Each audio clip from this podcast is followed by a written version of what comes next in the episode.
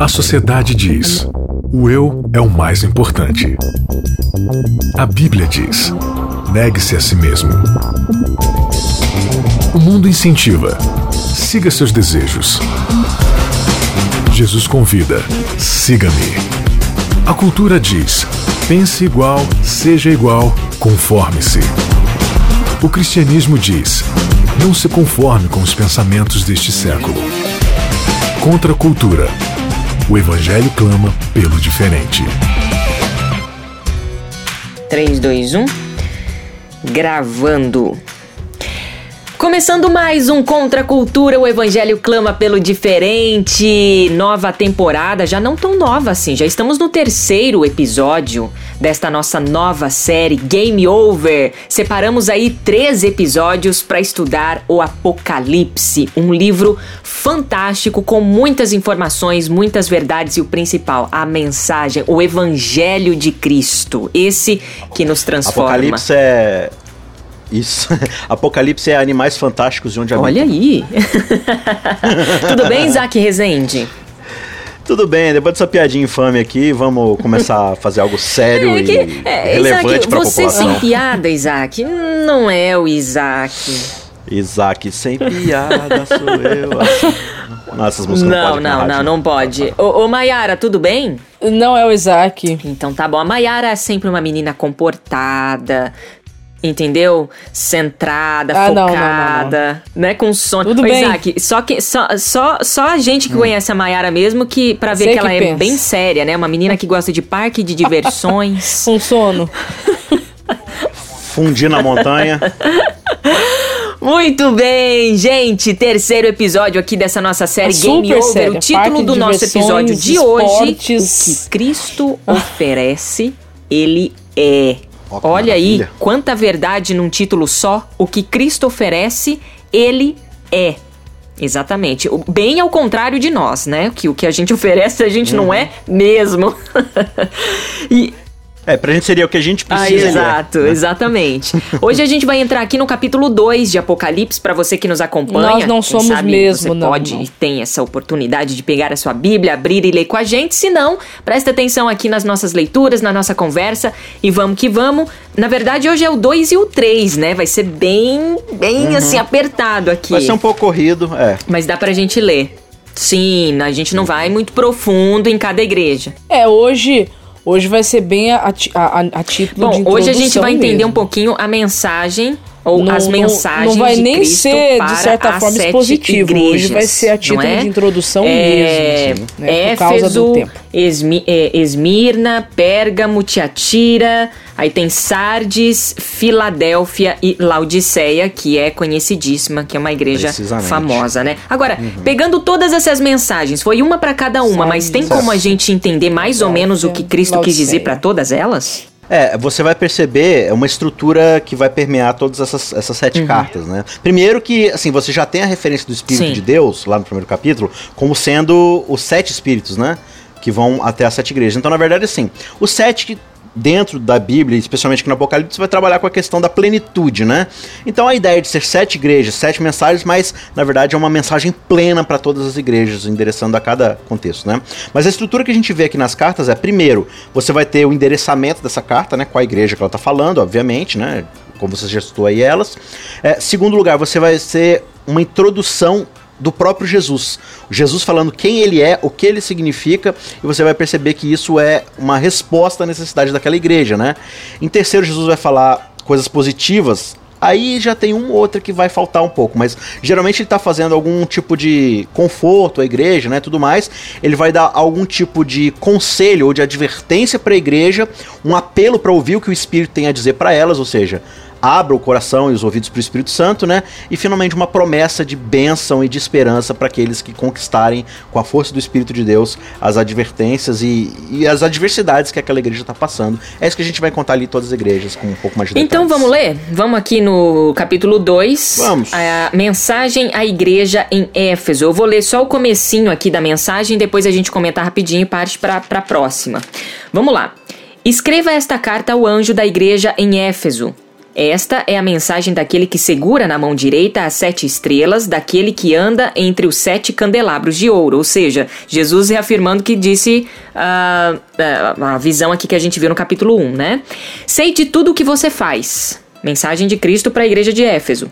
Vi seu trabalho árduo e sua perseverança e sei que não tolera os perversos. Examinou as pretensões dos que se dizem apóstolos, mas não são, e descobriu que são mentirosos. Sofreu por meu nome com paciência, sem desistir. Contudo, tenho contra você uma queixa.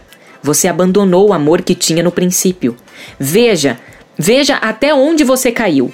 Arrependa-se e volte a praticar as obras que no início praticava. Do contrário, virei até você e tirarei o seu candelabro de seu lugar entre as igrejas. Mas há isto, é, mas há isto a seu favor, mas há isto ao seu favor. Você odeia as obras dos uh, Nicolaitas como eu também odeio. Quem tem ouvidos para ouvir, ouça o que o Espírito diz às igrejas. Legal aqui, né? Ao, vencedor, ao, vencer, né? ao vitorioso darei o fruto da árvore da vida que está no paraíso de Deus. Legal. É, a igreja de Éfeso, é, a cidade de Éfeso era uma cidade muito próspera, né? Tinha quase um quarto de milhão de pessoas, era uma cidade é, que ficava numa rota comercial, assim como quase todas elas, mas Éfeso em específico, assim, era muito forte. É, e ela também tinha uma cultura mística muito grande, né? Tinha muitos templos, tinha um... É, a gente já estudou isso lá no livro de Atos, né? Como é que Paulo teve que lidar com um pouco dessa questão mística. Eles eram muito nessa questão de... Caramba, como é que é o nome? O quê? Esotéricos? É, não, quando você acredita em gato. Supersticiosos. Supersticiosos. Eles eram muito supersticiosos, né, em relação a tudo que acontecia. Só que em específico a igreja de Éfeso, apesar de todo esse sincretismo que acontecia, eles eram muito fiéis à sã doutrina. Eles investigavam a doutrina dos apóstolos. E aí esse grupo de nicolaítas provavelmente era um grupo que ficava pregando que para você sobreviver como igreja e ter relevância, você precisa se misturar com essas religiões pagãs, né? E aí eles viam esses falsos apóstolos e tal, né? E da parte desses homens, assim, Sim. e chegavam lá e tentavam fazer essa miscigenação.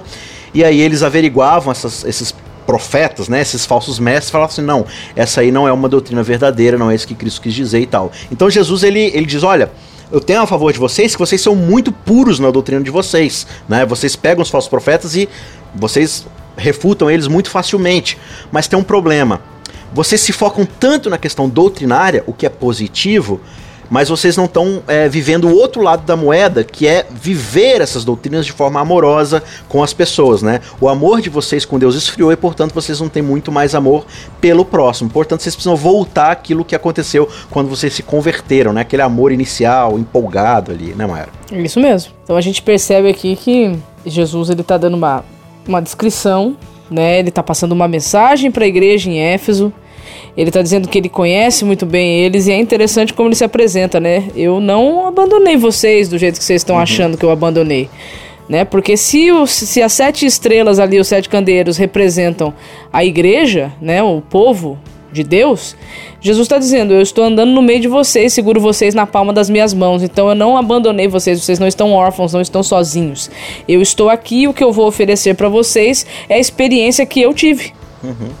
E aqui então, o que, que a gente, encontramos é, isso. O que, que a gente pode entender, né? Para todas as igrejas, e houve até um tempo da igreja, principalmente esse período inicial da igreja, onde éramos muito fervorosos com a verdadeira doutrina. Então, às vezes na nossa comunidade a gente tem um amor muito bom pela doutrina e tudo mais, e isso é extremamente importante, trabalhar com a verdade. Mas a verdade, ela tem que se converter em amor por por Deus e um amor vívido e prático pelo nosso próximo, senão a gente perde a relevância de ser aquilo que Deus separou a gente para ser, que é portadores da sua luz, da sua glória, da sua misericórdia para as outras nações, né? É, a Exato. gente tira Cristo da jogada, né? E aí é game over para nós, né? É. Vamos para Esmirna? Vamos para Esmirna.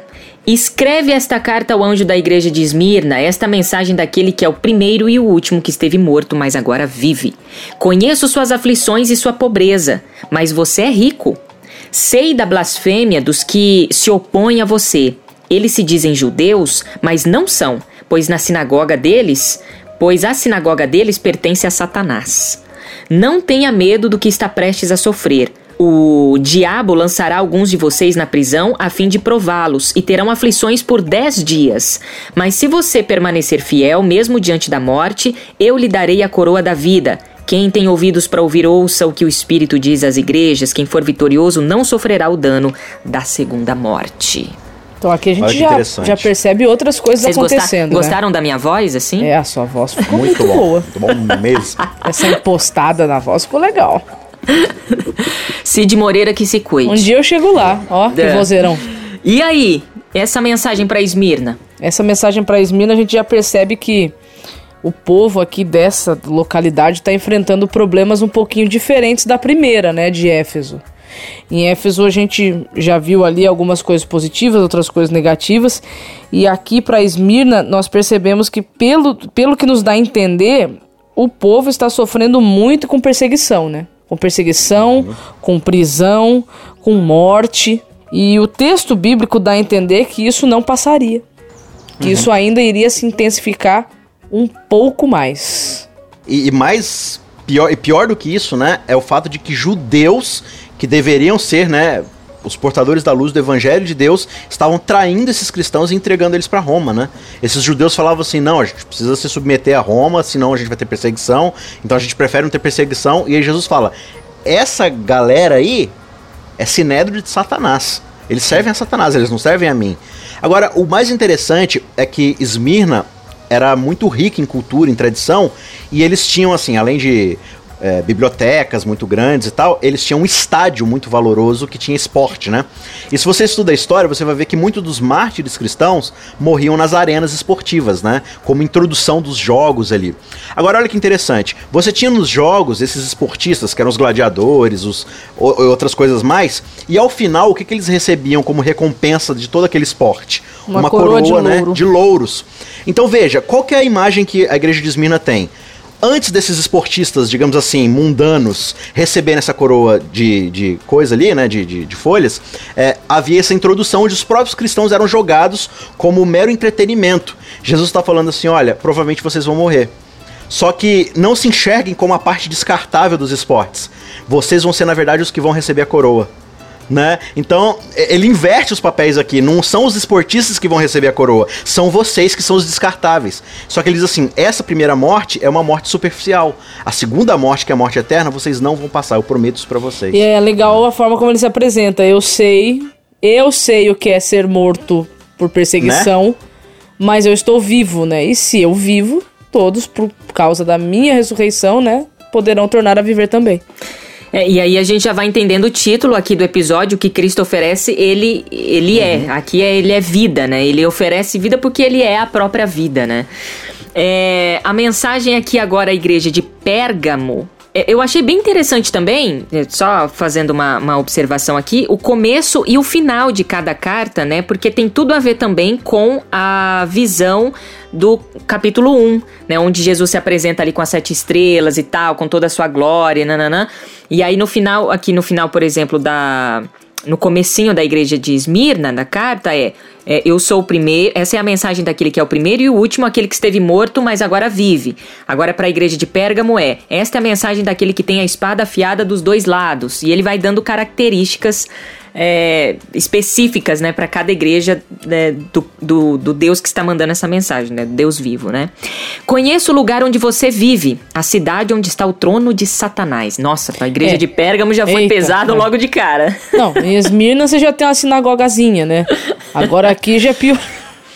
Já conheço aqui não é a sinagoga, aqui já é o trono. O negócio ficou feio aqui, viu? Conheço o lugar onde você vive, a cidade onde está o trono de Satanás. Ainda assim, você permanece leal ao meu nome. Ah, deu uma aliviada. Recusou, é, recusou-se a negar a sua fé em mim, até mesmo quando Antipas, minha testemunha fiel, foi morto onde vocês vivem, o lugar de habitação de Satanás. Contudo, tenho contra você algumas queixas. Você tolera em seu meio pessoas cujo ensino é semelhante ao de Balaão, que mostrou a Balaque como fazer o povo de Israel tropeçar. Ele os instigou a comer alimentos oferecidos a ídolos e a praticar imoralidade sexual. De igual modo, há entre vocês alguns que seguem o ensino de Nicolaitas Portanto, arrependam-se, eu arrependam-se, ou virei subitamente até você e lutarei contra eles com a espada de minha boca. Quem tem ouvidos para ouvir, ouça o que o Espírito diz às sete igrejas. Ao vitorioso darei do maná escondido. Também lhe darei uma pedra branca, e nela estará gravado um nome novo, que ninguém conhece a não ser aquele que o recebe. Então você vê quantas coisas acontecem aqui em Pérgamo, né? Nessa, nesse contexto dessa localidade aqui. É, aqui você já começa a observar a importância do Antigo Testamento, porque Balaão e Balaque aparecem lá no livro de Gênesis, né? Uhum. Então para você Êxodo. Êxodo, né? Para você compreender uhum. o que foi que aconteceu lá, você precisa voltar e fazer a leitura, né? Uhum. Mas a gente percebe que no contexto de Pérgamo, é, parece, dá-nos a entender o texto bíblico que aquela localidade já estava começando a flertar com o, o reino paganismo. de Satanás, uhum. né? Com o paganismo. É. Bem resumidamente, o que, que aconteceu lá em Balão? Balão, você lembra da, daquela parte da história onde ele é chamado ali com a mulinha e tudo, né? Para poder dar uma mensagem de maldição contra Israel, só que ele não consegue, Deus não deixa, porque Israel é um povo abençoado por Deus. Só que aí o que, que Balão vai pensar? A grande questão de que o povo de Israel é abençoado por Deus é por causa da fidelidade deles, né? Então, se eu conseguir fazer eles se virarem contra Deus, eles mesmos vão se, se amaldiçoar. Então, essa é uma segunda parte da história que a gente não conhece muito bem. Então, Balão ele bola uma ideia de pegar mulheres sedutoras, né, da, da, da, da cidade de Balac lá e tudo mais, e colocar nas portas das tendas por onde Israel ia passar e elas iam seduzindo os israelitas a pecarem e se inflamarem é, em paixões sexuais, e assim eles ficam contra Deus por causa do pecado, e aí a maldição cai sobre eles, eles sofrem bastante por causa disso, né? Então, o, qual que é a ideia aqui? A gente percebe que infidelidade na Bíblia, prostituição na Bíblia tem a ver com essa infidelidade com Deus, né? Oséias fala muito disso, né? os profetas falam muito disso. Então aqui que ele está falando, a igreja de Pérgamo já começou a ter infidelidade com Deus. Eles já estão flertando e já estão tendo relações sexuais aqui, não, não meramente com relação sexual, mas eles já estão flertando com doutrinas pagãs. Ele fala aqui de novo dos nicolaítas, né? Que que, que eram os nicolaístas? Eram relativistas que falavam assim: não, não tem problema você mesclar um pouquinho uma coisa com a outra, desde que você tenha paz, né? Então ele tá falando assim: olha, eu tenho a espada na minha boca que diz o que é certo e o que é errado. Se você insistir em querer fazer esse tipo de relativismo, eu vou te julgar com a minha espada. Por outro lado, se você permanecer fiel, né, eu tô aqui para te ajudar. Outra coisa que eu, que eu achei legal na, na estrutura das cartas é, primeiro Jesus se apresentando, Deus se apresentando, depois mostra a condição da igreja, e aí vem uma promessa, né? Para cada igreja tem uma. Bonito isso. Você pega aqui a primeira, é, para Éfeso, por exemplo, a, a, vitória daria o fruto da árvore da vida que está no paraíso de Deus. Depois, quem for uhum. vitorioso não sofrerá o dano da segunda morte. Ou seja, sempre Cristo apontando para o futuro, né? Futuro, ó, essa é minha promessa, essa é minha promessa. E aqui para Pérgamo, é, lhe darei o maná escondido, né? É, e, e, a pedra branca, né? Bom, a mensagem é a igreja de Tiatira. Escreve, escre, escreva esta carta ao anjo da igreja de Tiatira, esta mensagem do Filho de Deus, cujos olhos são como chamas de fogo e cujos pés são como bronze polido. Sei de tudo o que você faz. Vi seu amor, a sua fé, o seu serviço e a sua perseverança, e observei como você tem crescido em todas as coisas. Contudo, tenho contra você uma queixa. Você tem permitido que essa mulher, Jezabel, que se diz profetiza, faça meus servos se desviarem. Ela os ensina a cometer imoralidade sexual e a comer alimentos oferecidos a ídolos. Dei a ela tempo para que se arrependesse, mas não quer se arrepender de sua imoralidade. Portanto, eu a, lance, eu a lançarei doente numa cama, e aqueles que cometerem adultério com ela sofrerão terrivelmente, a menos que se arrependam e abandonem a prática de tais atos. Matarei seus filhos, e então todas as igrejas saberão que eu sou aquele que sonda mente e o coração. Darei a cada um de vocês aquilo que os seus atos merecem.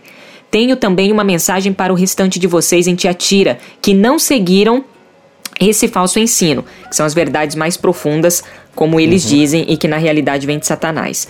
Não lhes pedirei coisa alguma, senão que se apeguem firmemente ao que já têm, até que eu venha. Ao vitorioso que me obedecer até o fim, eu darei autoridade sobre as nações. Ele as governará com cetro de ferro e os despedaçará com vaso de barro. É, você vai percebendo na leitura que Aqui, claro, ele está falando do, do, cristianismo, né? Ele está falando dos seguidores de Cristo aqui, ok? Do povo de Deus. Você vai percebendo que o povo de Deus vai entrando em decadência.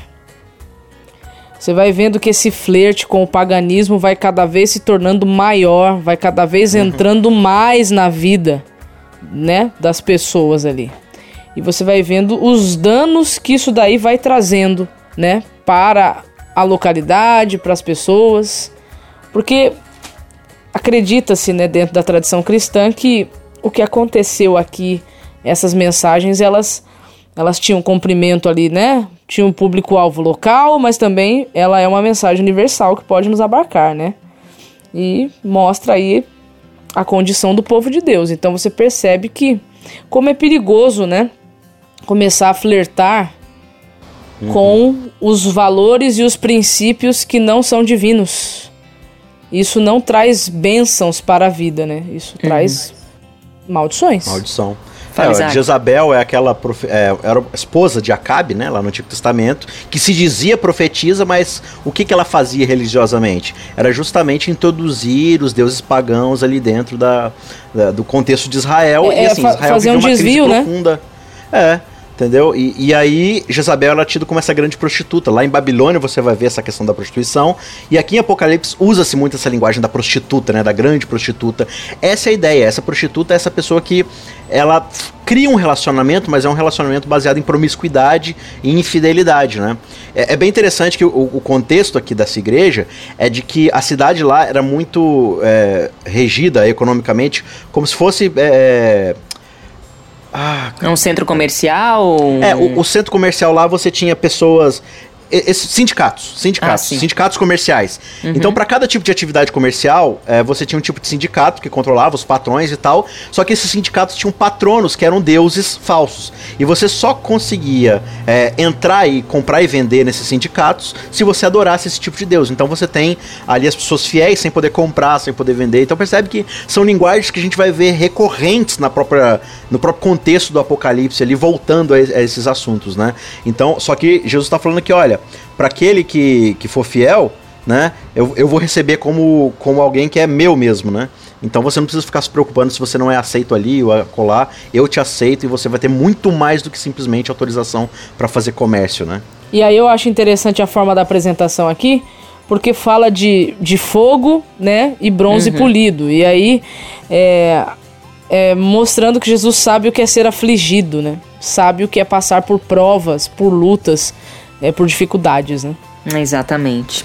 Ah, Bom, sim, e, rapidinho, e ele diz aqui no, no, verso, no verso 28, ele diz, é, assim como também eu recebi de meu pai, dar-te-ei a vocês a estrela da manhã. Quem que é a estrela da manhã?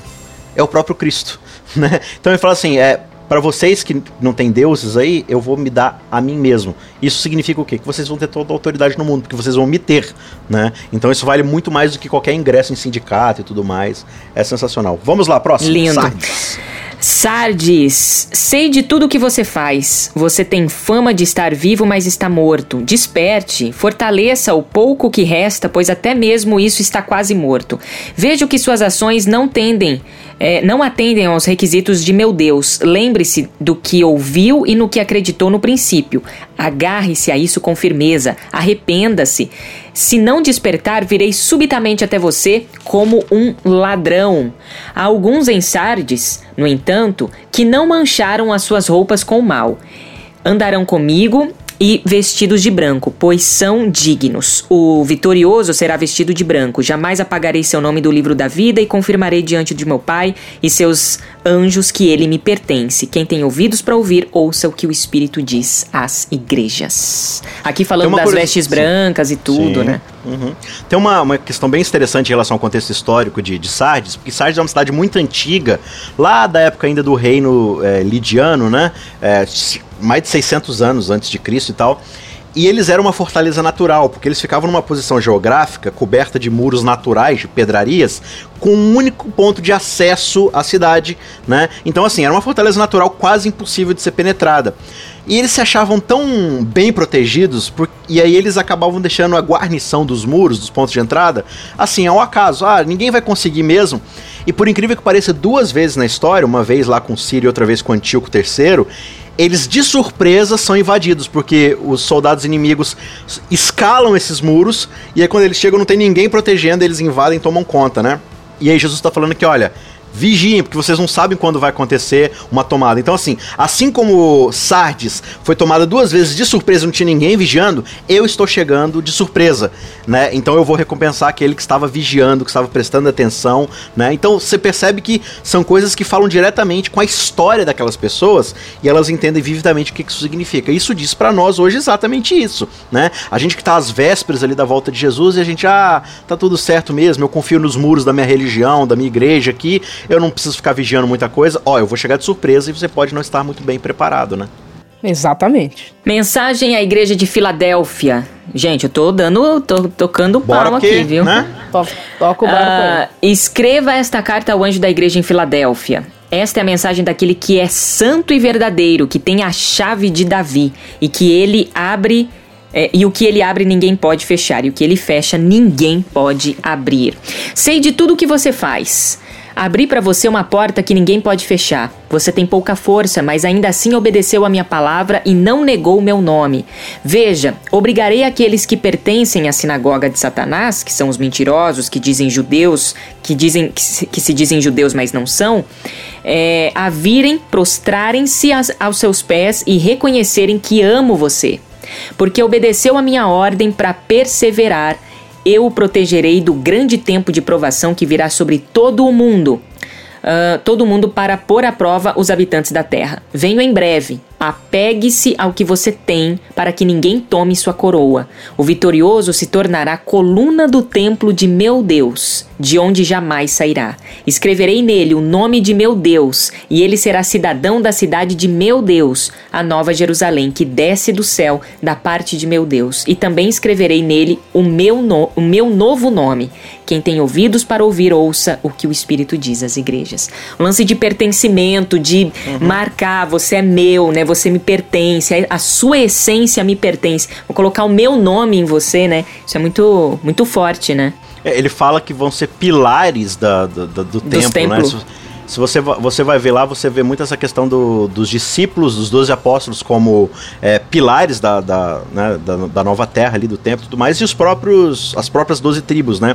Ou seja, vocês vão ser considerados o próprio povo meu original ali, né?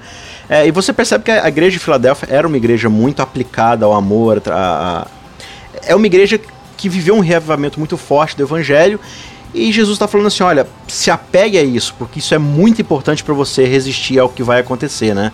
Então mantenha-se fiel que você vai ser recompensado pela sua fidelidade, mais uma vez. Bom, nosso tempo acabou, mas eu acho que dá pra falar aqui rapidinho da igreja de Laodiceia. Também tem carta para a igreja de Laodiceia. Sei que sei de tudo que você faz. Você não é frio nem quente. Desejaria que fosse um ou outro, mas porque é como água morna, nem quente nem fria, eu o vomitarei de minha boca. E pra mim é um dos versos mais fortes da Bíblia. É, a carta pra Laodiceia é a carta, acho que mais dura. Você diz: sou rico e próspero, não preciso de alguma coisa, de coisa alguma, e não percebe que é infeliz e miserável, pobre, cego e nu. É, eu aconselho a comprar de mim ouro purificado pelo fogo, e, e então será rico. Compre também roupas brancas, para que não se envergonhe de sua nudez, e colírio para aplicar nos seus olhos a fim de enxergar. Eu corrijo e disciplino aqueles que amo, por isso seja zeloso e arrependa-se. Preste atenção, estou à porta e bato. Se você ouvir a minha voz e abrir a porta, entrarei e junto faremos uma refeição como amigos. O vitorioso se sentará comigo em meu trono, assim como eu fui vitorioso e me sentei com meu Pai em seu trono. Quem tem ouvidos para ouvir, ouça o que o Espírito diz às igrejas. É a carta mais famosa, né? A carta mais É conhecida, mais né? famosa e mais dura, né? Re- Registra aí um momento de relativismo total, né? Total. Mas pra mim o ponto alto de todas as cartas é que Deu- Cristo não desistiu de ninguém por pior que a situação estivesse. Nem de Laodiceia. Não. Essa de Laodiceia, como você diz, que é a mais dura, é talvez a mais bonita, porque o que Jesus oferece, ele fala assim: olha, é o seguinte, você se orgulha dos colírios, dos, dos centros médicos de vocês aí, eu tenho um colírio de verdade pra te dar. Vocês se orgulham do, do, do comércio é, têxtil de vocês, de com as suas roupas bonitas, a minha roupa é branca, é pura e eu dou ela pra você lavada no meu sangue, né? Ah, você se orgulha do seu, do seu banco cheio de ouro? Então, eu tenho um ouro verdadeiro purificado de fato, né? Então, assim, tudo que você precisa é perfeito e muito superior e muito mais caro que o que você tem aí que acha que é maravilhoso. E o preço é muito alto, mas eu te dou de graça. Eu te dou o ouro e aí você vem e compra de mim, né? Então, eu te dou o produto pra você comprar e te dou o dinheiro pra você comprar também. Então, assim, tudo aqui que a gente vê nessas igrejas é que aquilo que essa igreja necessita, Jesus é a resposta e a solução. Ou seja, de fato, tudo que essas igrejas precisam é de Cristo. Tudo que qualquer igreja, em qualquer época da história, precisou é de Cristo. Todos os problemas vêm quando Cristo é afastado da igreja, quando Cristo é afastado do púlpito, e tudo acontece de bom quando Cristo é entronizado nos nossos púlpitos, é pregado nos nossos púlpitos. Então, Cristo é a resposta para todas as igrejas, no passado, no presente e sempre será no futuro também. Amém. Amém. Final de mais um episódio aqui do Contra Cultura. A gente volta na semana que vem trazendo mais capítulos aqui pra gente ir lendo e discutindo e conversando e aprendendo. Nossa série Game Over. É. Não é o fim do jogo, assim, do tipo, galera, todo mundo vai morrer e tá. Bom, também, né? Pode ser também, né? Alguns. alguns, né? Enfim, game over porque Jesus tá revelando o fim do jogo. E ele ganhou o jogo já por nós. Amém. Deus seja louvado por isso. Maiara, Opa. Valeu. Até semana Valeu. que vem. Até. Isaac Rezende. Até mais. Até mais. Até semana que vem. Valeu você aí de casa. Até semana que vem. Contra a cultura. O Evangelho clama pelo diferente.